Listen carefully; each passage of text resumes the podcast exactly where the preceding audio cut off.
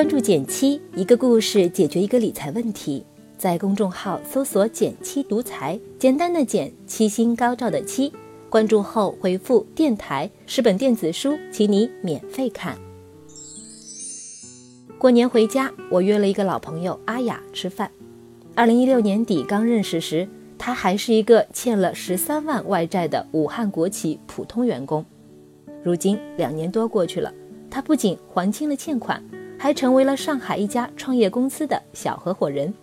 阿雅对我说：“如何度过人生的低谷，决定人生未来多精彩。”那么，阿雅是怎么逆风翻盘的呢？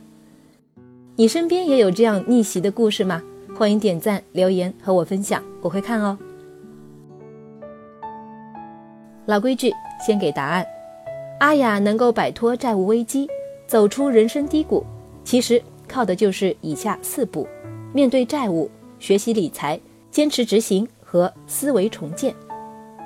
二零一六年六月，阿雅还是湖北武汉一家国企办公室的普通职员，工作五年，连个主管都不是，每月到手工资五千块，住着不便宜的出租房，没有一分钱积蓄，各种外债一共欠十三万多，生活里唯一的一点亮光。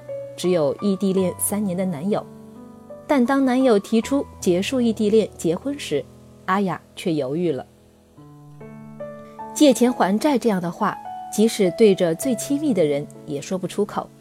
不仅仅因为自尊心，更是因为真爱一个人时，根本舍不得让他为自己背上沉重的负累。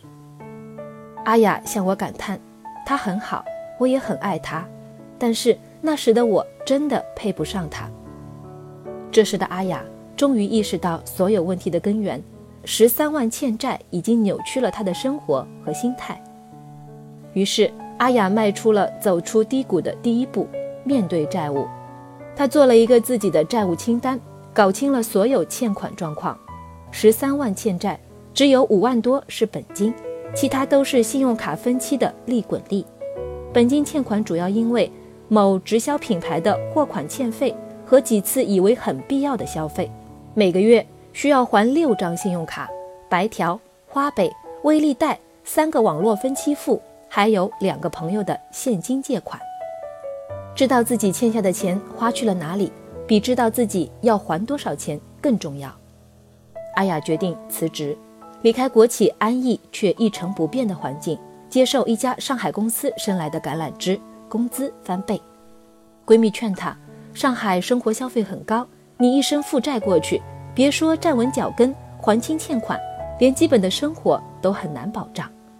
但阿雅算了一笔账，新公司薪资收入增加了七千元，在上海虽说房租贵了些，但人生地不熟，社交花费很少，自己做饭也能节省一些生活开支，净收入还是增加的，逃离舒适圈。从最细微之处开始，让生活美好起来。东野圭吾曾说过：“你不是不擅长学习，你只是没找到自己想要的东西而已。”明白自己想要什么后，阿雅开始了改变的第二步：学习理财。她报名了跟着简七学理财的课程，模仿课程中清点财富的内容，给自己所有欠款以及每月必花金额做了一张明细表。接着根据好物清单标准进行断舍离，将生活用品做优劣排序，赚钱工具的优先级大于日常开销，大于咖啡、零食等非必要消费。列出优先级后，阿雅给自己之后的购物开销制定了三条规矩：第一，不省工具，一次性挑好配置，比如工作用的电脑，因为它是赚钱的工具；第二，固定日常。衣服选简洁款百搭实用，包包挑多功能，化妆品挑适合的，杜绝囤货。第三，减少消费，咖啡、零食这些暂时避免，正好瘦瘦身，看似不耗钱，累积下来也不少。除此之外，他还主动研究信用卡规则，争取最长免息期。通过学习，阿雅建立了一个健康的收入、支出、还钱的生活系统。阿雅说：“每学到一点东西，每还完一次欠款，在表格上做一次标记，我就对自己增加一点信心，感觉自己没有那么糟糕了。接下来，走出低谷的第三步就是日复一日的坚持了。坚持每个月工资到手，扣除基本生活费后，就严格按照还款表的计划执行，每张卡的还款数额都要精确到一块钱。面对周围朋友、同事的聚会、旅行邀约，坚定说不，减少社交成本。对每一件想要购买的东西，都用好物标准衡量，坚持断舍离。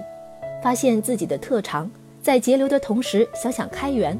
阿雅靠着自己 PPT 特长，帮同在国企的朋友做了一个年终汇报的比赛 PPT，赚了一笔报酬。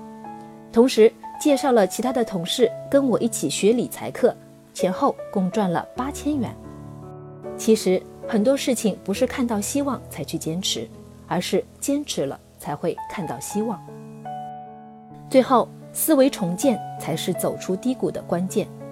阿雅说。我仔细想过学课前后的区别，之前还卡债，只在意这个时间点我能不能还上这个钱，但在学习过程中，当我把所有的时间、利率纳入了一个大系统中，发现了很多不同的均衡方式，这大概就是课程中说的系统思维对点状思维的胜利。现在我和朋友的小公司运转良好，我需要多学习富人的思维。用投资的眼光来进行决策，让我们的小公司更好。思维决定思路，思路产生方法，方法打开道路。